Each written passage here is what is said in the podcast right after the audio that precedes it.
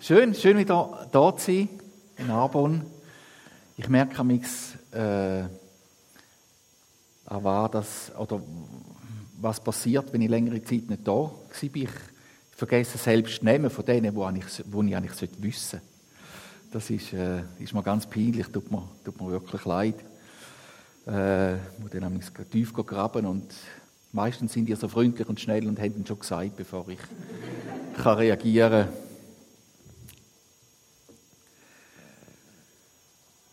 Der Franz hat es gesagt, äh, ein wunderschöner Tag. Und ihr armen Leute müsst an so einem wunderschönen Tag, wie gestern auch noch war, so eine mühsame Arbeit machen und putzen. Das ist schon noch, ich finde das schrecklich, oder?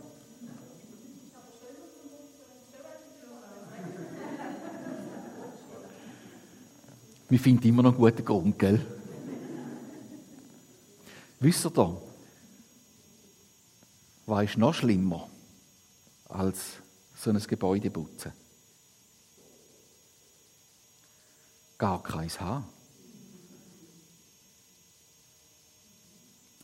Ich habe jetzt heute Morgen einen, Besuch bei mir zu Weinfelden. Äh, ein Pastor von Algerien. Ich war vor anderthalb Jahren in Algerien. Er hat äh, voller Begeisterung erzählt, was sie, was sie erleben, wie Menschen zum Glauben kommen. Algerien ist ein stark muslimisches Land mit, mit viel Widerstand eigentlich.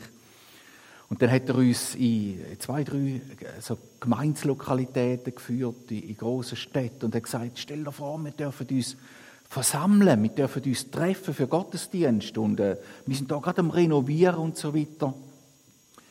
Und in den letzten zwei, drei Monaten haben uns Nachrichten erreicht, dass sie alle Kirchen zugemacht haben in Algerien. Sie dürfen sich nicht mehr treffen.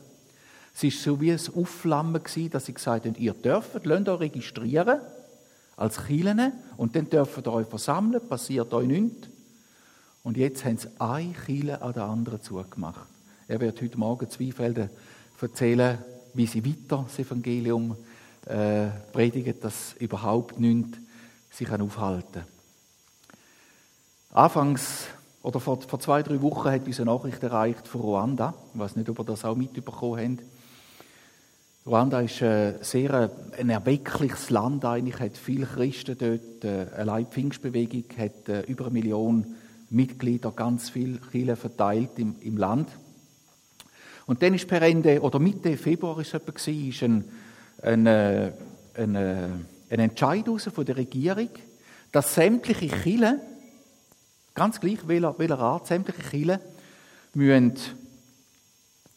äh, trennte WC haben für Frauen und Männer, müssen Blitzschutz haben auf ihrer Kille, müssen äh, eiserne Eingangstüren haben und müssen Parkplätze haben vor ihren Kapellen. Ruanda ist ein afrikanisches Land. Hat, in der Stadt hat es schon, aber auf dem Land hat es kein Auto, nichts. Aber sie müssen Parkplätze haben. Sie haben eine Frist gehabt bis Ende äh, März.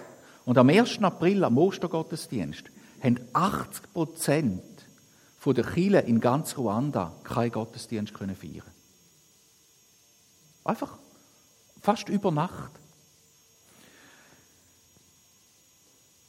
Gestörte Gesetze. 700 Kirchen in, in Kigali, der Hauptstadt, sind zu gewesen.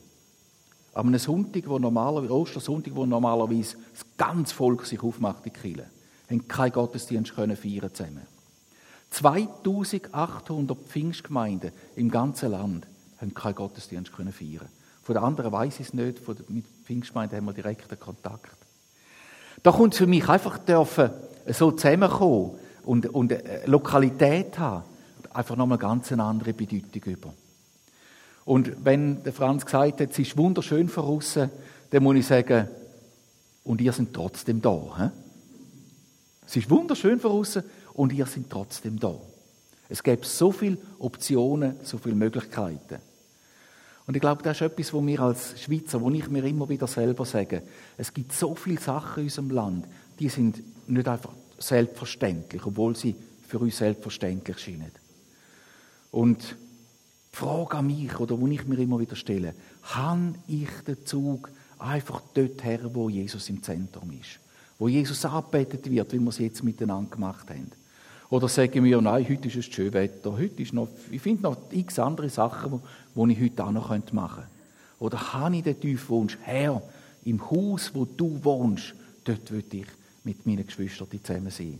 Und ich bin überzeugt davon, heute Morgen ist Jesus da gegenwärtig und wird uns begegnen. Darf ich noch schnell einen kleinen Werbespruch machen in Bezug auf, äh, auf die Region? Ich bin ja Regionalleiter da von der Region, die geht von, von Arbon bis Schaffhausen. Winterthur gehört noch dazu. Dann äh, die Thurgauer Gemeinden, Wiefelden, Schöneberg, Degerwilen, äh, Romanshorn, Münchwilen. Ja, das sind so Gemeinden, die da dazugehören. Und alle drei Jahre machen wir eine Regionalkonferenz.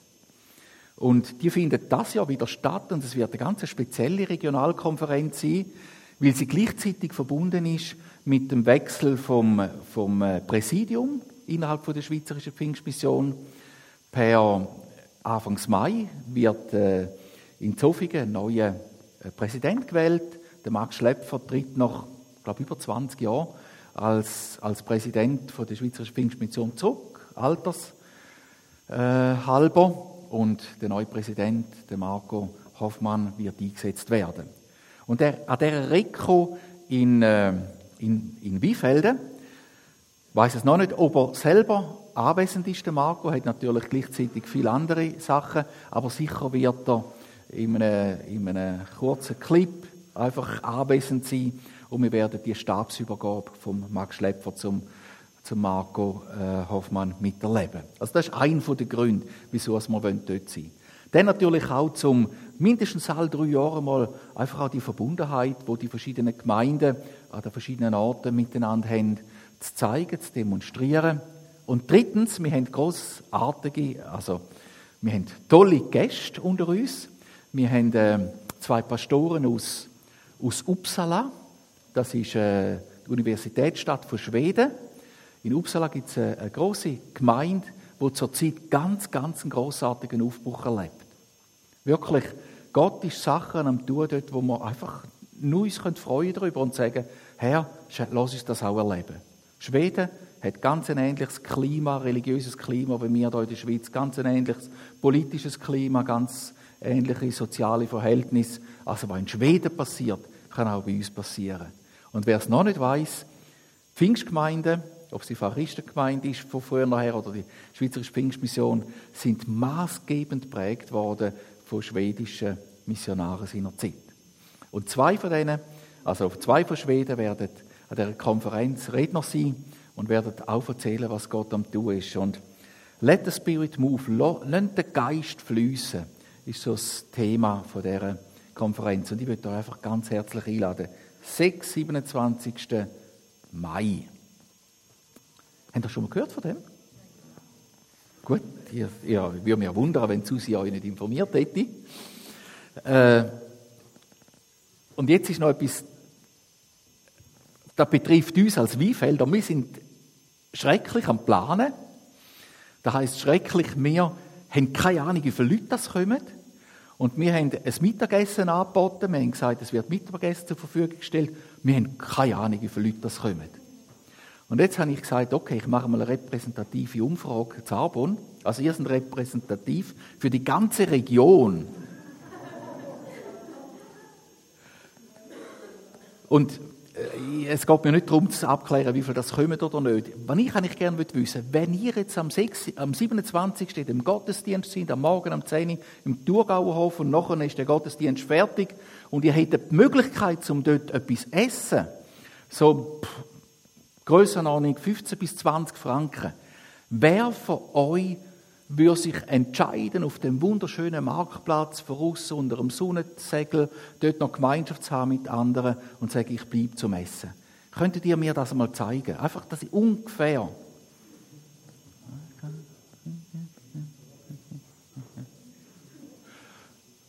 Ja, gut, etwa die Hälfte. Also das hilft mir. Also ihr werdet nicht äh, belangt, wenn ihr nicht dort sind zum Essen, keine Angst, da ist keine Verpflichtung gewesen. Aber das Problem ist, wir haben keine Ahnung. Und wir machen, wir arbeiten ohne Anmeldung. Darum ist es für uns einfach ein bisschen wichtig, zu sagen, oh, mal, ich könnte mir vorstellen, dort zum Essen und Gemeinschaft zu nach dem Gottesdienst. Danke vielmals. Also ich freue mich sehr auf die, auf die Reko. Da wird äh, etwas Großartiges werden dort. Glaube 2.0. Ich werde euch natürlich erklären, was das, was das äh, heißt. Ostern liegt hinter uns. Wir haben miteinander zusammen mit dem weltweiten Lieb von Jesus haben wir die Verstehung von Jesus gefeiert, oder? Ihr wahrscheinlich auch in Arbon, gehe ich davon aus. Ist so wie, wie eine Entlastung nach dem, nach dem Karfreitag, wo man daran denkt, was hat Jesus gelitten für uns? Was für ein, für ein Leiden hat er auf sich genommen, um für unsere Sünden zu sterben? Denn, ah, Gott sei Dank kommt Ostern, oder? Der Jesus ist nicht am Kreuz geblieben, er ist nicht im Grab geblieben, sondern er ist auferstanden. Das ist eines von der, ich glaube, von der grössten Fest von der, von der Christenheit weltweit immer wieder. Jesus ist auferstanden und erlebt. Geschichte hat nach dem schrecklichen Tod ein gutes Ende gefunden, könnte man sagen. Wobei das Wort End nicht abgebracht ist da. Es ist nicht das Ende. Geschichte ist nicht das Ende, sie geht weiter. Heute Morgen, als ich hierher gefahren bin, habe ich äh, gerade noch DRS 1 eingeschaltet im, im Radio. Ich weiß nicht, wer von euch das lässt. Ich lasse eigentlich nicht so fest, aber auf jeden Fall war ich eingeschaltet im Autoradio. Und dann, gerade in dem Moment, wie ich eingeschaltet habe, hat es geheißen, so, und jetzt kommt der heutige Bibeltext. Und dann haben sie den, das Kapitel gelesen, das ich heute Morgen vorbereitet habe, das ich mit euch lesen will. Habe ich natürlich aufgestellt. Und was mich ganz sehr äh, extrem gefreut hat, dann hat sie das Kapitel gelesen, es geht um das Kapitel 21 vom Johannesevangelium. Dann ist es fertig gelesen, sie hat bis zum Schluss gelesen. Und nachher sagt die Moderatorin, jawohl, und es stimmt, das, was der Evangelist Johannes da aufgeschrieben hat, ist wahr. Geschichte mit Jesus ist noch nicht zu Ende. Hat die Moderatorin gesagt. Er hat gesagt, bessere Predigt gibt es gar nicht, oder? Geschichte mit Jesus ist noch nicht zu Ende. Eigentlich müsste ich noch ein Feedback geben äh, und sagen, es hat mich sehr gefreut, dass sie das gesagt hat. Und da, da ist ja da was fasziniert. Geschichte mit Jesus ist noch nicht zu Ende. Sie geht weiter. Und jemand hat einmal gesagt, Jesus ist nicht gekommen auf die Erde, um aus schlechten Leuten Gute zu machen. Also ich bin euch nicht einfach zeigen, dass ihr ein bisschen besser werdet, sondern Jesus ist gekommen, um tote Menschen lebendig zu machen. Das ist ein gewaltiger Unterschied. Nicht etwas ein bisschen zu verbessern, sondern ist gekommen, um tote Menschen lebendig zu machen. Ich bin tot ohne Jesus. Ohne ihn ist mein Leben tot. Selbst wenn ich es noch so gelebt hätte, die allen Zügen genossen und so weiter. Ohne Jesus ist mein Leben tot. Und Jesus ist nicht gekommen, mein Leben ein bisschen zu verbessern. Walter, wisst ihr da noch einen guten Tipp, wie könntest du ein bisschen besser leben? Sondern er ist gekommen, mich aus meinem geistlichen Tod rauszuholen und mir Leben zu geben. Und da habe ich ganz fest Eindruck, da muss ich immer wieder hören, da muss ich immer wieder verstehen, ich bin von Jesus lebendig gemacht. Und alles, was tot ist in meinem Leben, will er lebendig machen. Kennst du Sachen in deinem Leben, wo du den Eindruck hast, sie sind tot? Ich kenne solche. Und ich bin froh, dass Jesus dran ist, die lebendig zu machen. Das kann, das kann mein Glaube sein, das kann, mein, kann ein Gefühl sein, das kann eine Beziehung sein, das kann irgendetwas sein, aber das muss nicht tot bleiben. bleiben. Weil Jesus gesagt hat, ich bin gekommen, um euch Leben zu geben.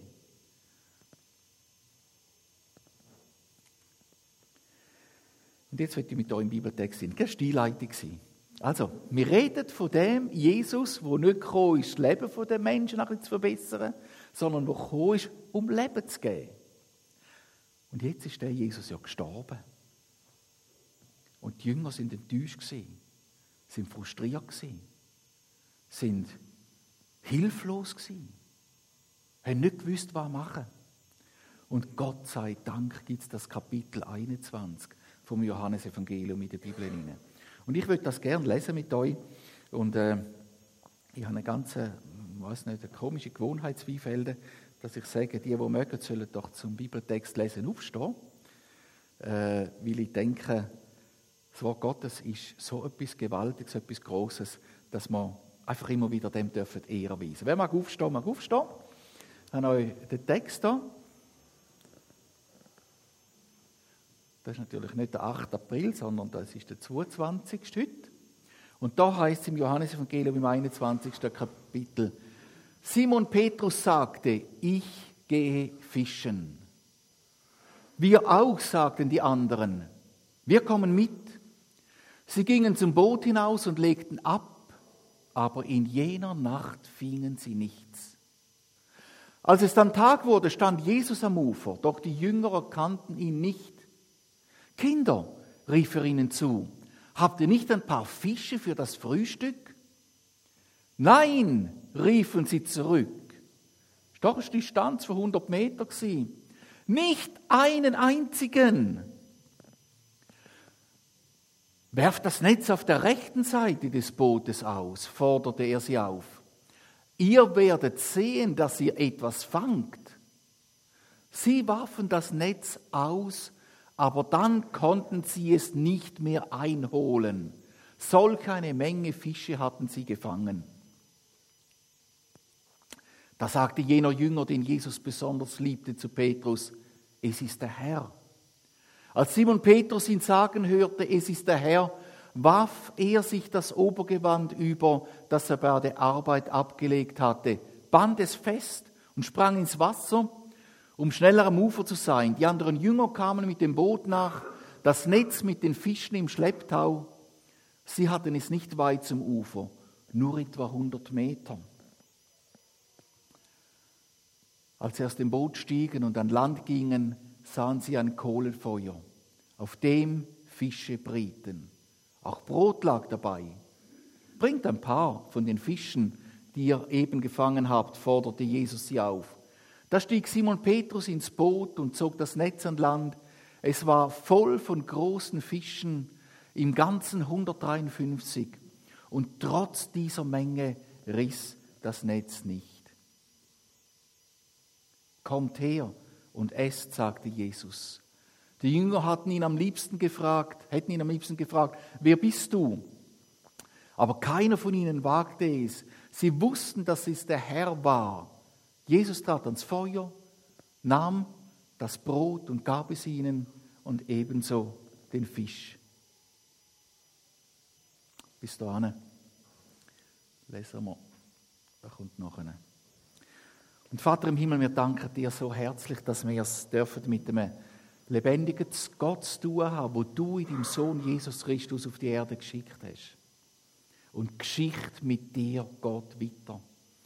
Ich danke dir ganz herzlich, Herr Jesus, dass du Geschichte auch mit uns willst weitergehen lassen in der Zusammenarbeit oder in der Gemeinschaft mit dir. Ich danke dir ganz herzlich, Herr, dass wir am heutigen Tag dürfen etwas von dem nächsten Schritt für uns persönlich sehen. Amen.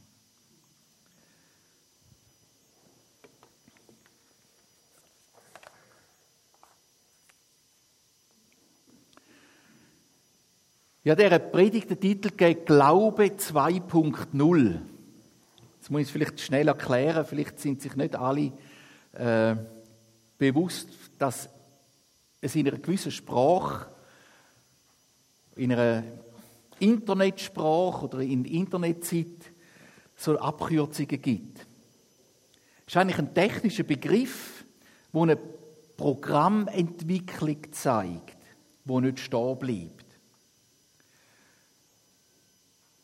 Wenn es 1.0 heißt, heißt das, das ist Version 1, das ist Grundversion.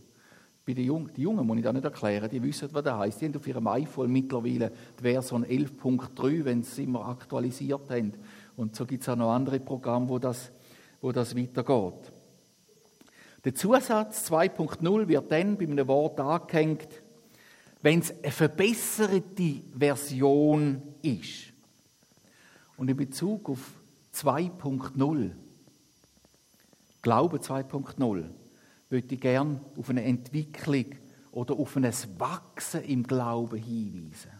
Wir sind irgendwann in unserem Leben mal zum Punkt gekommen, wo wir eben von den Toten zu den Lebendigen geworden sind. Wo wir haben Jesus als unseren Herr erkennen. Wo wir gesagt haben, Jesus, ich erkenne meine Schuld, ich, ich, ich weiß, dass ich vor dir nicht bestehen kann, ich gesündigt gegen dich, ich brauche dich, bist du der Herr von meinem Leben. Und die Bibel sagt uns dann, wenn wir unsere Sünden bekennen und umkehren und ihn annehmen, unseren Herr, dass er der Herr wird in unserem Leben. Und da hat Leben angefangen, unser Tod ist weg gewesen, oder? Glaube 1.0, das ist der Anfang von jedem. Aber wir bleiben nicht stehen bei dem. Wir bleiben nicht stehen bei unserer Bekehrung. Wir bleiben nicht dort stehen, wo wir sagen, Herr Jesus, ich lade dich in mein Herz ein. Sondern unser Leben mit ihm geht weiter. Und ich habe den Text gelesen, weil er mir einfach so etwas von lebensnach vorkommt, was der Petrus und seine Jünger da erlebt haben. Der Text, den wir gelesen haben, der scheint mir so wie der Petrus hat gesagt, ich gehe fischen. Und die anderen haben gesagt, ich komme auch mit. Da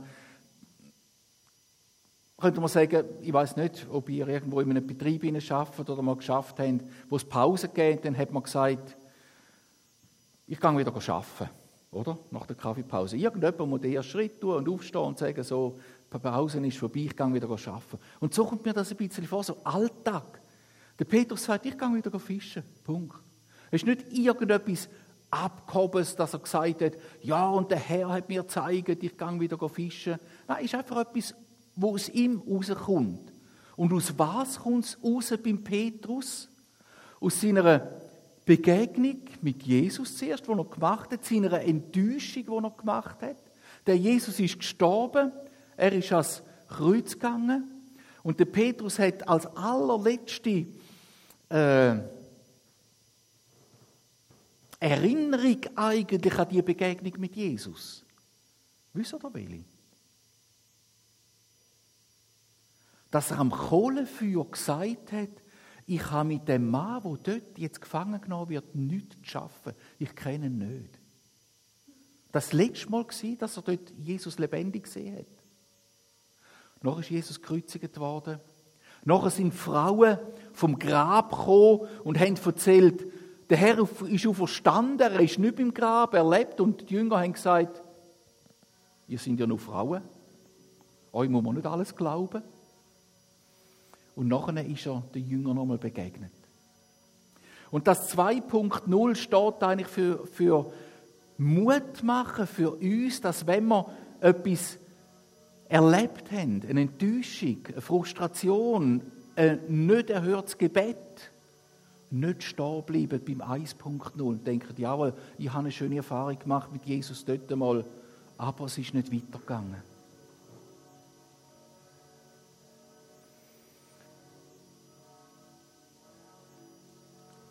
Hinter der Erfahrung, die der Petrus da macht, steht eine andere Geschichte.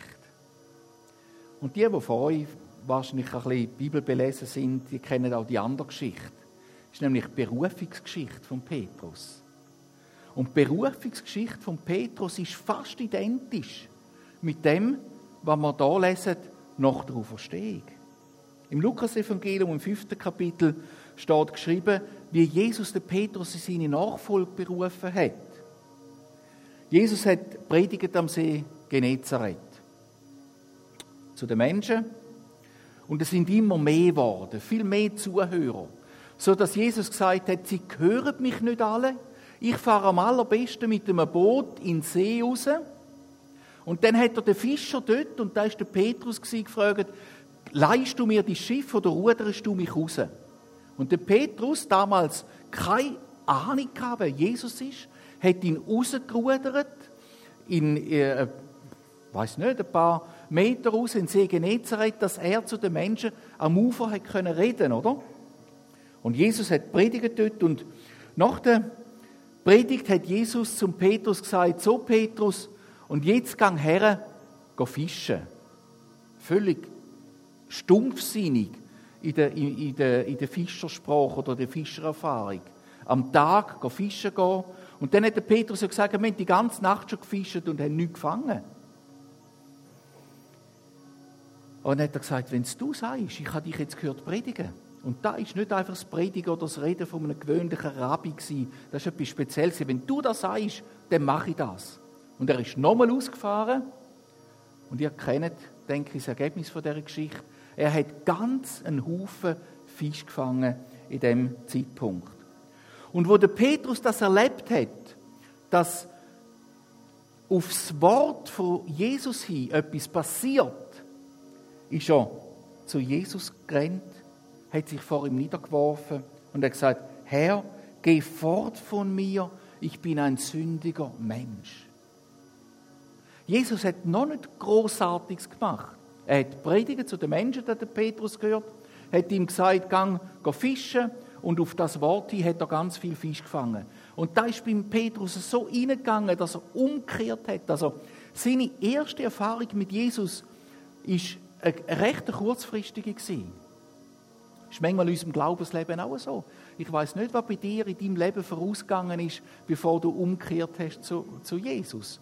Ob du schon ganz viel erlebt hast oder ob du das erste Mal das Evangelium gehört hast und dann gesagt hast, wenn es den Jesus wirklich gibt und wenn das stimmt, dass er meine Sünden vergeht, dann erkenne ich, ich bin ein sündiger Mensch und du hast dich äh, aufgrund von, von, von Vertrauen, von Glauben hast du dich hingewendet zu Jesus.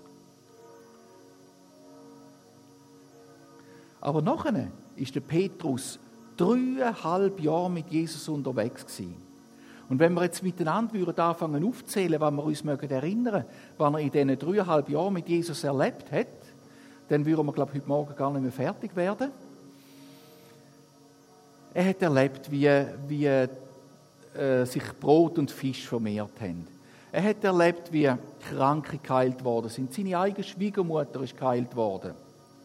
Er hat erlebt, wie blinde die Augen aufgetan worden ist. Er hat erlebt, wie, wie äh, Jesus auf dem, auf dem See Genezareth dahergekommen ist und, und, und, oder? Ganz viele Sachen hat er erlebt in diesen dreieinhalb Jahren. Angefangen mit einem ganz einfachen Glauben, Herr, wenn du das kannst tun, dann erkenne ich, ich bin ein sündiger Mensch, nimm mich an. Und nachher hat er viel Erfahrungen mit Jesus gemacht.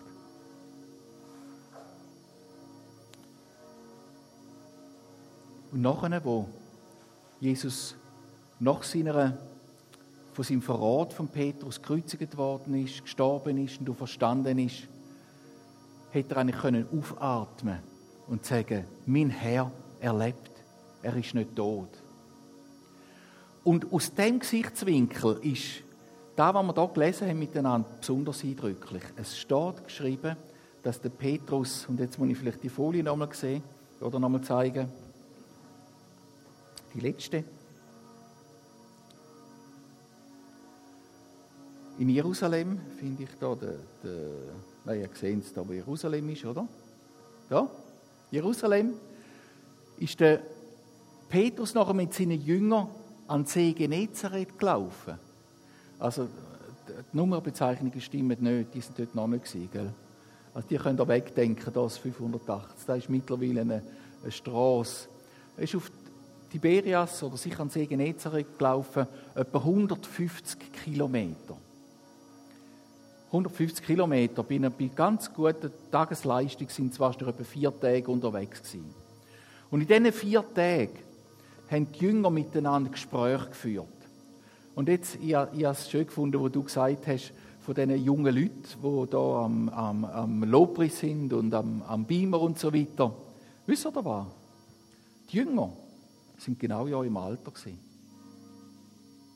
Nicht in meinem Alter. Nicht einmal Jesus ist in meinem Alter. Jesus ist, ist nur halb so alt geworden, wie ich schon bald bin. Und viele von uns sind, oder? Aber die Jünger sind genau in dem Alter von diesen jungen Leuten da. Und Jesus hat mit diesen jungen Leuten einen ganz großartigen Plan gehabt. Und er hat gesagt, ich will mit diesen Leuten mich nochmal treffen, mit diesen jungen Leuten, weil die führen das weiter, was ich auf dieser Erde nicht mehr weiterführen kann, weil ich zum Vater im Himmel gerufen werde. Und was macht der Mann, wo, der Petru, äh, wo, wo Jesus eigentlich mit ihm einen grossen, einen grossen Auftrag ausführen Er sagt, ich gehe wieder fischen. Nicht für die Welt gewinnen, für, für das Evangelium. Nicht von frohe Botschaft verkünden. Ich gehe wieder fischen. Und ich kann euch versichern, ich kann den Text lesen, wie man ihn will. Der Petrus hat nicht einfach nur wollen fischen gehen, weil er Hunger hatte, das am Morgen. Sondern da war ein, ein Entscheid, gewesen, ich gehe wieder zurück in mein Alte.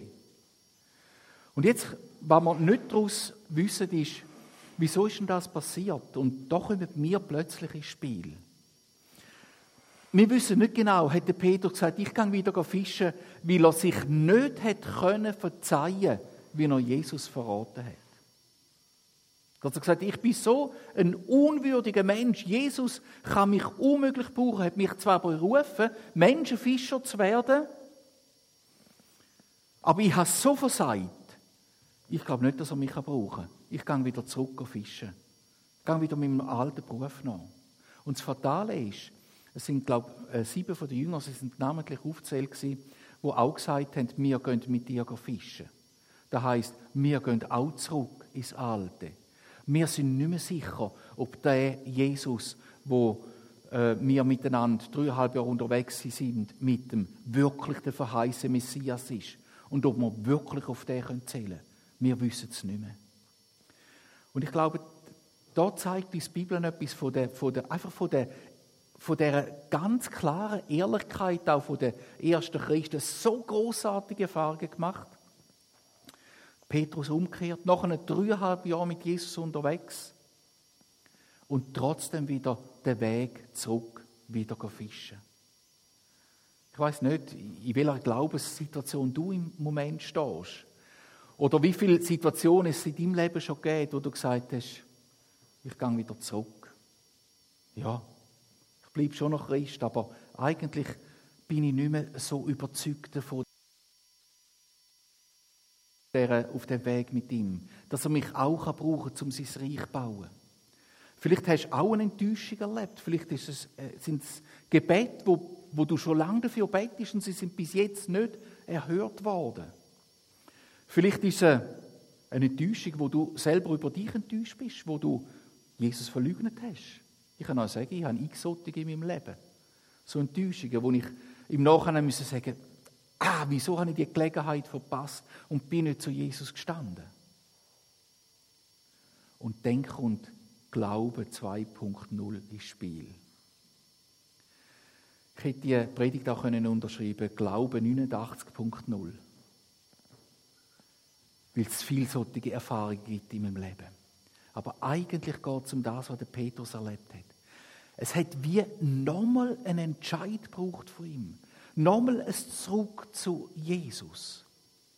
Und Glaube 2.0 zeigt auch, Jesus hätte Petrus nicht verworfen aufgrund von seiner äh, Verleugnung, wo er ihn, wo er ihn wirklich massiv verleugnet hat, oder? Gesagt, ich kenne den Mensch nicht, mit dem habe ich nichts zu schaffen, ich gehöre nicht zu ihm. Vielleicht sagen wir, wir haben Jesus noch nie so stark verleugnet und ich hoffe es eigentlich. Vielleicht sind es andere Sachen gewesen, wo wir geschwiegen haben, wo man nicht gewusst hätte, da sollen wir reden. Aber selbst wenn das passiert ist, die Bibel zeigt uns in so einer offenen und klaren Art, es hört nicht auf denn. Es hört nicht auf, wenn wir einmal nicht zu Jesus gestanden sind. Es hört nicht auf, wenn wir eine Enttäuschung erlebt haben. Es hört nicht auf, wenn ich zweifle im Glauben. Sondern Jesus bietet Hand für ein Nächstes. Jesus bietet Hand für einen nächsten Schritt. Und es steht an uns, oder es liegt an uns, wie wir uns denn da entscheiden. Spannend im Ganzen ist ja, dass Jesus eigentlich mit der genau gleichen Geschichte den Petrus nochmal abholt, wie dort, wo er ihn berufen hat, oder? Ist dir das auch schon aufgefallen beim Bibellesen? Die, die Geschichte aus Matthäus 5, wo ich erzählt habe, die Berufung von Petrus und jetzt das nochmal begegnen Jesus. Genau gleich. Äh, es gibt so einen Film, ich weiß nicht mal, ob ich ihn gesehen habe, aber ich habe nur schon viel gehört davon reden. Und täglich grüßt das Murmeltier. Kennt ihr jemand? Da wo irgendetwas, glaube ich, sich immer wiederholt hat, oder? Das muss in Petrus so vorkommen sein, oder? Ah, die Geschichte kenne ich doch. Schon mal so passiert. Was ist jetzt? Und interessanterweise, der, äh, die, die Jünger sind ja draußen am Fischen und dann steht, steht Jesus dort am Rand und er ruft, haben ihr etwas gefangen? Und der Petrus sagt, nein, die ganze Nacht gefischt. Also fast identisch im Wortlaut, genau gleich. Und wo der, dann, der Jesus vom Ufer aus ruft und werft Netz nochmal aus, null Widerrede, gar keine Diskussion, irgendwie muss ihm das eingefahren sein, die Begegnung, die erste Begegnung, das Glaube 1-0 muss bei ihm wieder aktiviert worden sein, dass er gesagt hat, hey, das kenne ich doch, machen wir es nochmal, probieren wir es nochmal. Und sie werfen Netz aus und was passiert? Jesus stellt sich auf die genau gleiche Art und Weise nochmal zu ihm. Ich weiß nicht, wie, wie dir das geht, aber mir, ich, ich kann es nur sagen, wie ich es als, als Prediger erlebe. Ich jetzt doch über 35 Jahre äh, Pastor, zuerst als Jugendpastor, nachher als, als äh, leitender Pastor, jetzt wieder als, äh, als zweiter Pastor, bin ich mehr Gemeindeleiter, Zweifelden, die haben das übergeben. Aber ich habe doch ein paar Situationen in meinem Leben gehabt, da habe ich genau das, was der Petrus gesagt hat, auch erlebt. Er hat gesagt, ich gehe wieder in meinen Bürojob. Ich gehe wieder zu der Suva arbeiten. Ist doch viel ringer dort. Ich habe diese Probleme nicht. Oder die Enttäuschung, die dort passiert ist oder so. Und vielleicht hast du in deinem Glaubensleben auch, das muss nicht ein, ein vollzeitlicher Dienst sein, aber vielleicht hast du gesagt, meine Enttäuschung ist so groß, ich laufe auf Sparflammen. Oder ich, ja, vielleicht gehe ich in eure Gemeinde, aber so richtig mich investieren fürs Reich Gottes will ich nicht mehr. Und der Text ermutigt uns und sagt, hey, wag den Schritt nochmal.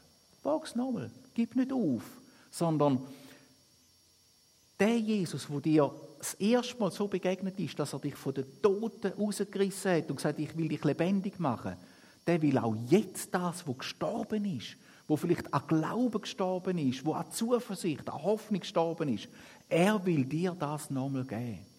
Und ich glaube das, weil es im Wort Gottes so geschrieben steht. Gott ist nicht einer, wo, wenn wir in Enttäuschung versinken, sagt, ja, dann bleib doch drin. Sondern er sagt, ich will das alles in deinem Leben leben. Dass du ein 2.0 und von mir ein 133.0 darfst erleben. Immer wieder das. Und der Jesus hat mich nicht losgelassen. Er ist trotzdem noch da. Es gibt noch ganz viele Details aus dieser Geschichte raus, wo, wo ich keine Erklärung dafür habe. Wieso kennen die Jünger Jesus nicht? Ich verstehe es nicht. Jesus ist ihnen ja nach seiner Auferstehung schon mal begegnet. Ihr, ihr wisst dort, wo sie zusammen sind in dem Raum. Und er läuft zu ihnen durch die geschlossene Tür durch und zeigt ihnen die Hände und, und seine Seiten, oder? Eigentlich haben sie ihn nicht gekannt. Wieso kennen sie ihn nicht? Wir wissen es nicht. Vielleicht haben sie es immer noch nicht richtig geglaubt. Und Jesus hat nochmal ihnen begegnen. Vielleicht geht es dir auch so. Vielleicht denkst du, ja, kann ich da wirklich Gott vertrauen? Kann ich wirklich mich auf ihn verlassen? Und da fordert uns die Bibel aus und ihr möchtet euch herausfordern. Macht es, jawohl, vertraut ihm nochmal. Macht den Schritt, den 2.0. Und ihr werdet merken, dass die zweite Version besser ist als die erste. Es wird noch besser. Aber wir sind herausgefordert zu sagen, jawohl Herr, ich will dir nochmal vertrauen.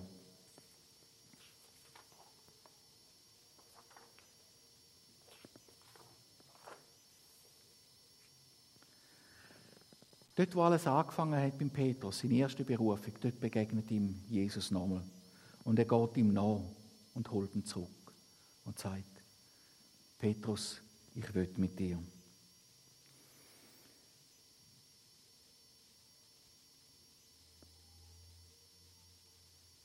obwohl wir uns einmal für Jesus entschieden haben, mit Jesus unterwegs sind, vielleicht großartige Erfahrungen mit ihm gemacht haben, wo wir vielleicht im Moment, wo wir sie gemacht haben, gesagt haben, da werde ich nie vergessen.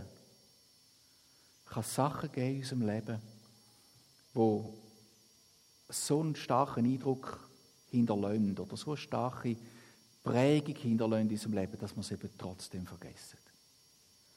Und Jesus, wir schenken durch seinen Heiligen Geist, dass wir erinnert werden an das Erste, an das Glauben 1.0, wo wir angefangen haben mit ihm.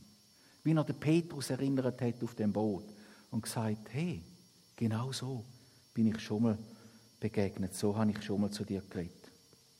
Lieber, vielleicht bist du auch von dir selber enttäuscht.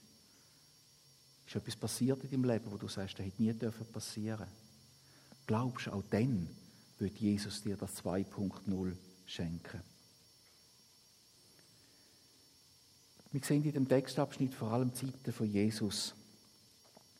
Er zeigt sich in Petrus da die Jünger nochmal. Und ich habe mir überlegt, was wäre passiert, wenn Jesus den Weg für Jerusalem auf, auf, äh, zum See Genezareth nicht gemacht hätte. Wobei ich glaube, er hätte ihn schneller gemacht wie die Jünger. Ich weiß nicht, ob er schon geflogen ist oder wie er das gemacht hat. Auf jeden Fall die 150 Kilometer, die die Jünger da gemacht haben, die hat Jesus auf irgendeine andere Art und Weise gemacht. Wir wissen, dass er äh, in einem verklärten Lieb war nach seiner Auferstehung. Aber noch schnell kurz zurück zum Petrus. Was ist mit dem Petrus passiert? Ich glaube, etwas beim Petrus hat müssen begraben werden. Und das sind Stolz.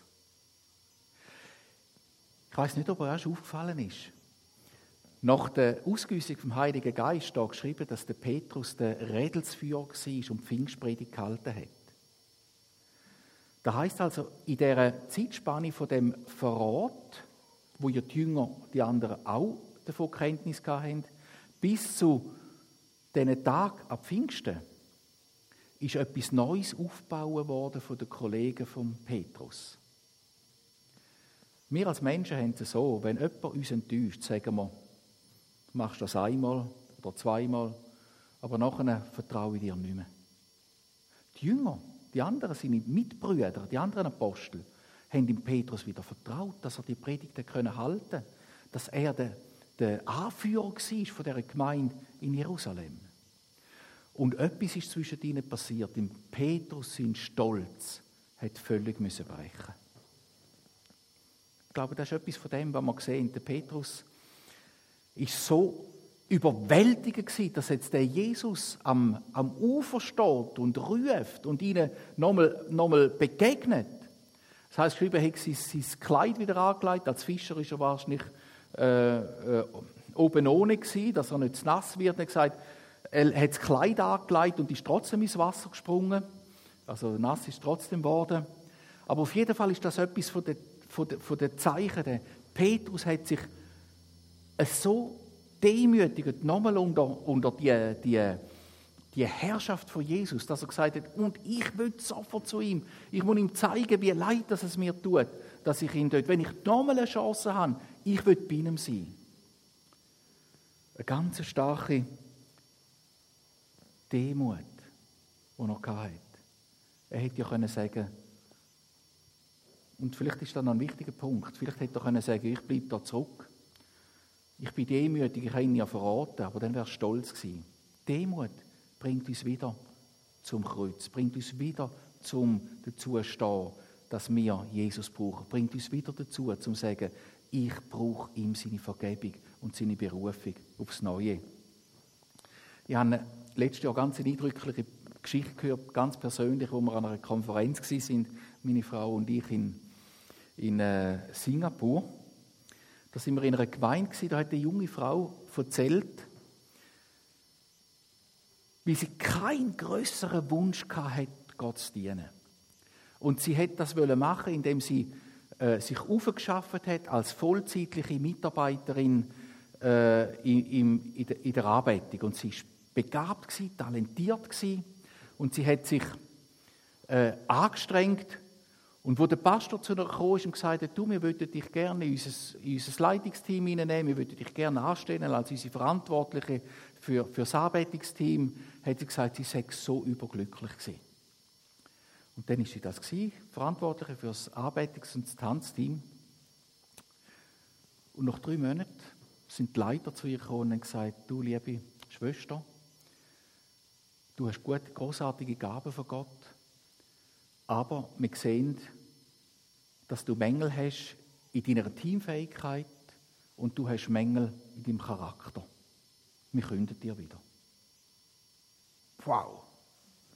Das ist in dieser Kultur, der asiatischen Kultur, eine riesige Demütigung. Jemand, der zu jemandem geworden ist, eine Leiterin geworden ist. Und jetzt sagt man ihnen, du genügst nicht, also dein Charakter ist nicht genug, äh, nicht genug für, für den Job und deine Teamfähigkeit ist auch nicht gut genug.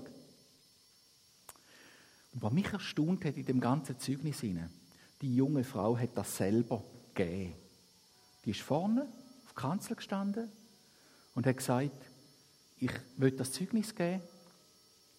Und hat gesagt, was denn ihren abgelaufen ist. Dass sie zuerst natürlich eine Wut hatte gegen die Leiter, dass sie enttäuscht war, dass sie das nicht schafft. Und dann hat sie gesagt, ich habe dort eine Entscheidung treffen. Und die Entscheidung war, ich unterstelle mich der Leiterschaft und ich sage, ich will Jesus weiter dienen. Ich habe das mal in einem Leitertreffen bei uns in der Gemeinde erzählt. Er hat gesagt, was denken ihr, was würde bei uns passieren, wenn so etwas wäre? Und unisono haben die Leute gesagt von der Gemeinde, wahrscheinlich würden wir alle Gemeinde verloren und an einen anderen Ort gehen. Oder? Und die haben gesagt, ich will einen weiteren Schritt machen. Ich will lernen da drin. Das ist Glaube 2.0. Das ist das, was der Petrus da erlebt hat. Er hat zuerst zurückgehen zu seinem Alten. Aber nachher hat er die Stimme von Jesus, von seinem Meister, der gesagt hat, das, was ich dir dort bei deiner Berufung gezeigt habe, wiederholt, hat er gesagt, und ich will mich doch entscheiden, dem Jesus nachzufolgen. Und da hat ihn so viel Demut gekostet. Da hat die junge Frau in der Gemeinde so viel Demut gekostet. Und sie ist jetzt zusammen mit ihrem Mann, arbeitet sie mit, nicht mehr als Vollzeiterin, sie ist wieder zurückgegangen im Beruf, ist Lehrerin, aber sie sagt, aber ich stehe zu dieser Gemeinde, ich stehe zum Jesus dienen, da hat keinen Abbruch tun. Und ich weiß, ich stehe am richtigen Platz, wo ich jetzt bin. Und da hat mich unheimlich beeindruckt. Einfach das Merken, ich bleibe nicht stehen, wenn ich einen Schiffbruch erlitten habe, ich bleibe nicht stehen, wenn ich versagt habe, ich bleibe nicht stehen, wenn ich Jesus verraten habe, ich bleibe nicht stehen, wenn ich, wenn ich versagt habe, wenn das Gebet nicht erhört bin, sondern ich entscheide mich, Jesus, die Begegnung, die ich mit dir gemacht habe, ich will sie, dass sie in meinem Leben weitergeht. Verstehen wir das mit dem Glauben 2.0, wo der Petrus da erlebt hat. Und ich glaube, jedes von uns hat schon solche Erfahrungen gemacht. Und ich glaube, jedes von uns hat schon erlebt, dass wenn er sich entschieden hat und trotzdem Jesus folge dir nach, dass er gemerkt hat, dass die Version vom Glauben stärker geworden ist. Ich glaube, dass die wenigsten von uns in der Version 2.0 sind. Wahrscheinlich sind wir schon viel mehr gewachsen. Aber auch wenn du in der Version 31.0 stehst, wenn es 32.0 gibt, nimm sie an. Gang den Schritt weiter. Sag, und ich will Jesus weiter dienen. Ich will, die ich will mich nicht von der Enttäuschung prägen lassen, sondern ich will mich von Jesus und der Ausrichtung auf ihn prägen lassen. Und der letzte Gedanke, den ich möchte drin möchte, haben wir uns schon mal überlegt, was passiert wäre, wenn der Petrus und die anderen Jünger nicht zurückgegangen wären zu Jesus, sich nicht von ihm hätten führen lassen. Wir hätten vielleicht nie das Evangelium gehört. Wir wissen es nicht genau. Vielleicht jemand sagt, Gott findet einen anderen, wenn wir nicht Ja sagen. Aber das sind seine Jünger die noch dreieinhalb Jahre zubereitet hat. Und stellen wir uns vor, die Jünger hätten sich abgekehrt von ihm, wären wieder zurück im Alten gewesen, wären nicht dort hergegangen, wo Jesus sie gesendet hat. Das Evangelium unter den Juden, unter den Heiden und so wäre nicht so ausbreitet worden. Und jetzt nochmal eine Brücke zu euch Jungen, die noch da sind. Die Jünger sind nicht alte Kreise oder wie wir sind, oder? Das sind junge Leute wie wir sind. Und wenn ihr Enttäuschungen erlebt, wenn ihr einen Frust erlebt, wenn ihr mal versagt, wenn ihr mal Jesus vielleicht sogar verratet, bleiben wir nicht stehen dort, sondern sagen, ich will die Version vom Glauben weiterführen. Ich will den nächsten Schritt tun. Ich will zurück zu ihm. Und ich will mich brauchen lassen von ihm. Und wir wissen nicht, was für Sachen das verhindert werden, weil wir das nicht machen. Aber ich will sehen, dass wir Segen können daraus sehen, wenn wir sagen, und trotzdem, Herr, bleibe ich an dir. Und zwar jedes Einzelne, was auch immer in unserem Leben passiert ist. Und ich glaube, jetzt könnten wir anfangen, Geschichten erzählen untereinander, oder? Was das ausgemacht hat, verändert hat, wenn man gesagt hat, und dennoch, Herr, bleibe ich an dir. Ich lasse mich nicht abhalten. Auch wenn ich versagt habe, auch wenn ich, wenn ich daneben war, auch, auch wenn ich Enttäuschung erlebt habe, auch wenn das Gebet noch nicht erhört ist. Ich will weiter, weil ich will, dass Jesus mich brauchen kann, zum Geschichte zu schreiben. Und zum Aufhören mit der äh, Moderatorin von heute Morgen, die Geschichte von Jesus geht weiter. Und wieso die Geschichte von Jesus weitergeht? Mit dir und mit mir. Mit uns. Er hat keine andere Hände, wie wir sind. Es geht weiter mit uns. Und darum ist das wichtig, dass wir in dieser Haltung, wie es in Petrus geht, äh, sagen, und wir gehen zurück zu dem Jesus. Und nachher ist eben das gekommen, was heute Morgen im Radio DRS gelesen haben, die, die Begegnung von Jesus mit dem Petrus, wo er den Petrus fragt, Petrus, liebst du mich? Dreimal fragt er ihn. Und Petrus hat gesagt, jawohl, ich liebe dich, du weißt es. Und er den Auftrag bekommen hat, gang her und weid meine Lämmer. Und eigentlich stellt Jesus uns die gleiche Frage. Wenn der das 2.0 gegriffen hat und wir sagen, Herr, ich will noch, trotzdem noch da sein, ich stehe trotzdem noch dir zur Verfügung, brauch mich. Auch wenn ich viel Mist gemacht habe, brauch mich.